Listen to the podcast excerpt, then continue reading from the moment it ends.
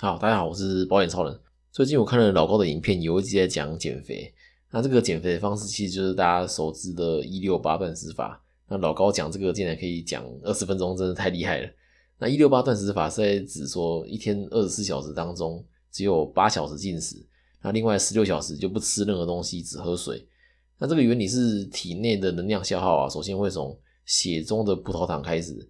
那当血糖快用完的时候啊，身体就会去刺激肝脏分解肝糖，然后去释出葡萄糖，然后让血糖再回到正常值。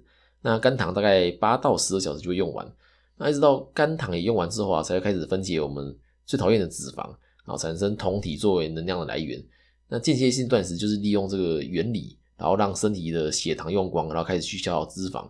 啊，最近也开始用这个方式去减肥，没错，就这个胖子，对吧？虽然我外表看起来不胖，但是。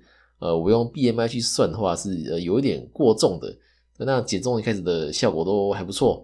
那我将一个礼拜就瘦了两公斤。那这几年流行的电商啊，我也很多朋友去加入。那加入后就每天发现动嘛，那内容就是把公司的产品吃下去就会瘦之类的。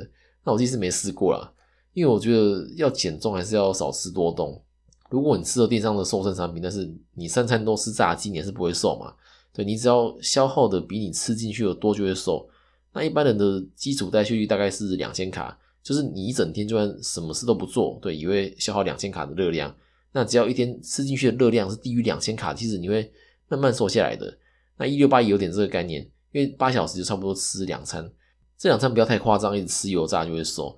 像我自己是早上不吃，然后中午是第一餐，晚上八点以前吃晚餐就能完成一六八的目标。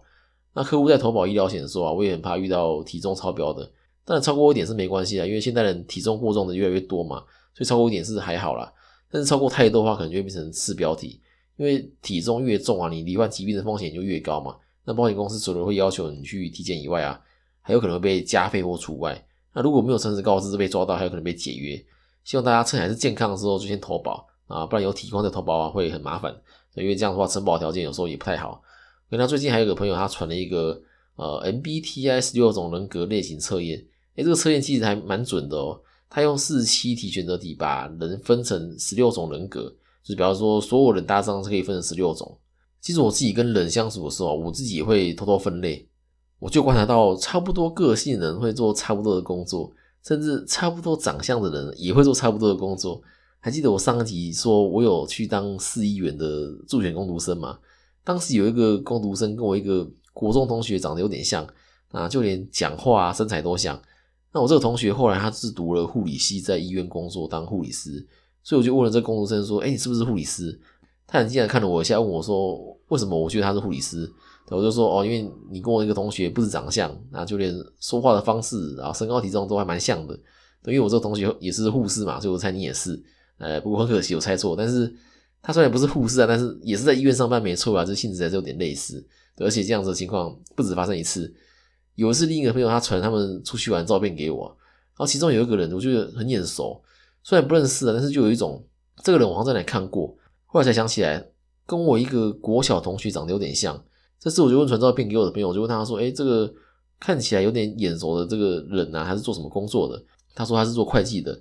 哎，就这么巧，我这个长得跟他有点像的同学也是做会计的。所以从那之后我就发现说，人的性格这大概是分这几种，而且是相由心生。你从事这个工作啊，你就会长得像从事这工作的人。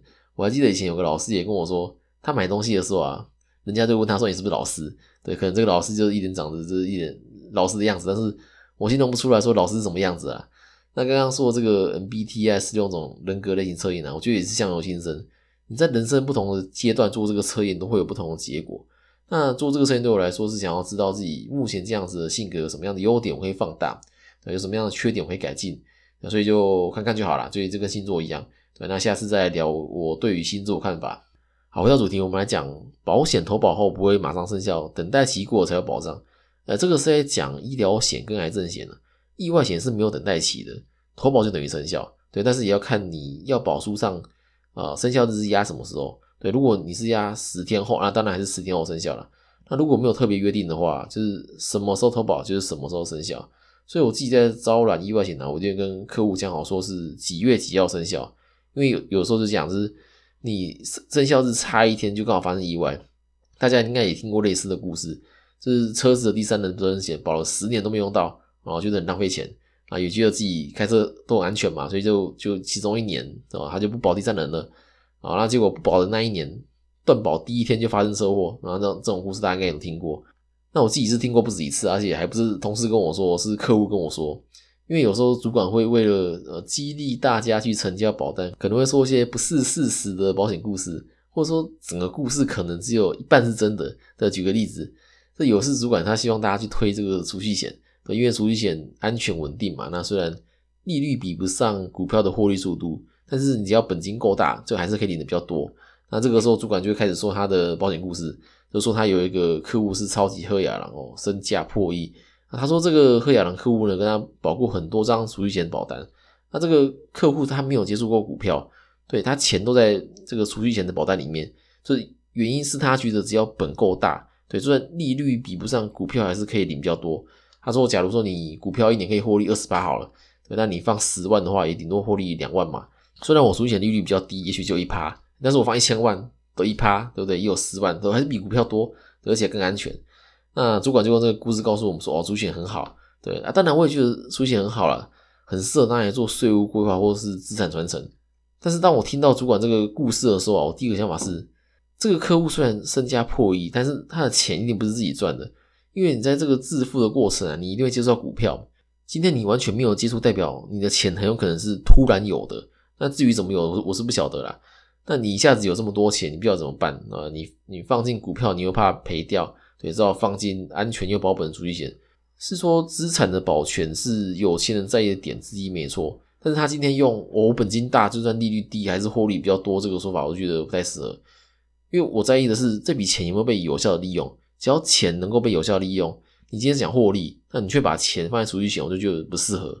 对我们公司很多人是，哎，保险做的很好，也赚了不少钱哦，但是也在股票市场也赔了不少钱。我都跟他们说。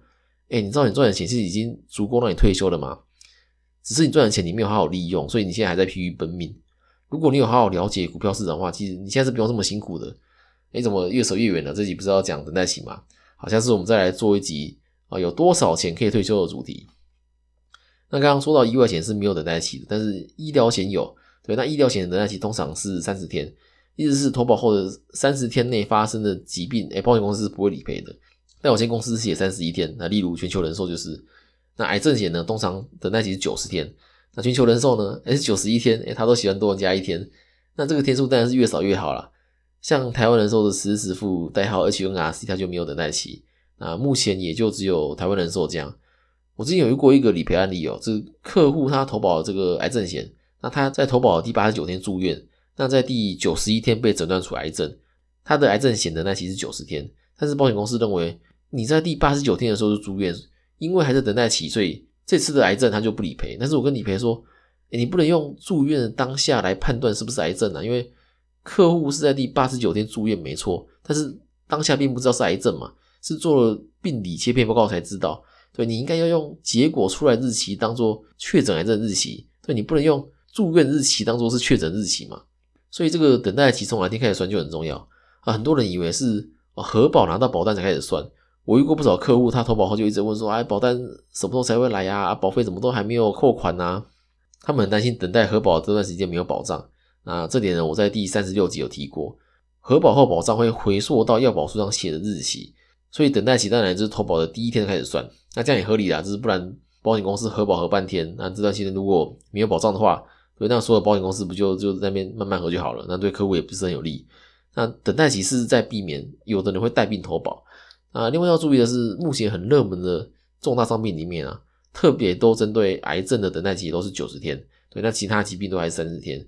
那市面上呢，甚至有一些等待期是一年的商品，也是出现在癌症险上面。那如果在投保的一年内罹患癌症的话，也只会退还保费哦，他不会去理赔保险金。对，所以大家可以回去呃看看自己的癌症险是哪一种。就还是那句话啦，就是你你趁健康的时候投保是最好的方式啦。你健康的时候，你可以挑保险公司。对你，你有体况想投保的话，是保险公司挑你。好，我们来看留言啊。吴忠宇说能分享就是赞啊，谢谢忠宇。对我有看到你追踪我的 IG，感谢你的支持。正确的用保险将风险转移给保险公司，能起到安定社会的作用。只是我的力量有限。如果觉得今天这集对你有帮助的话呢，可以把我的频道或这期节目传给你的朋友，让你朋友找到适合自己保险。那记得按下关注，还有五星加评论。那有问题可以留言讨论。那资产传承、医疗险规划或者其他保险问题，也可以到 IG 跟我联络。那我们下次见啦，拜拜。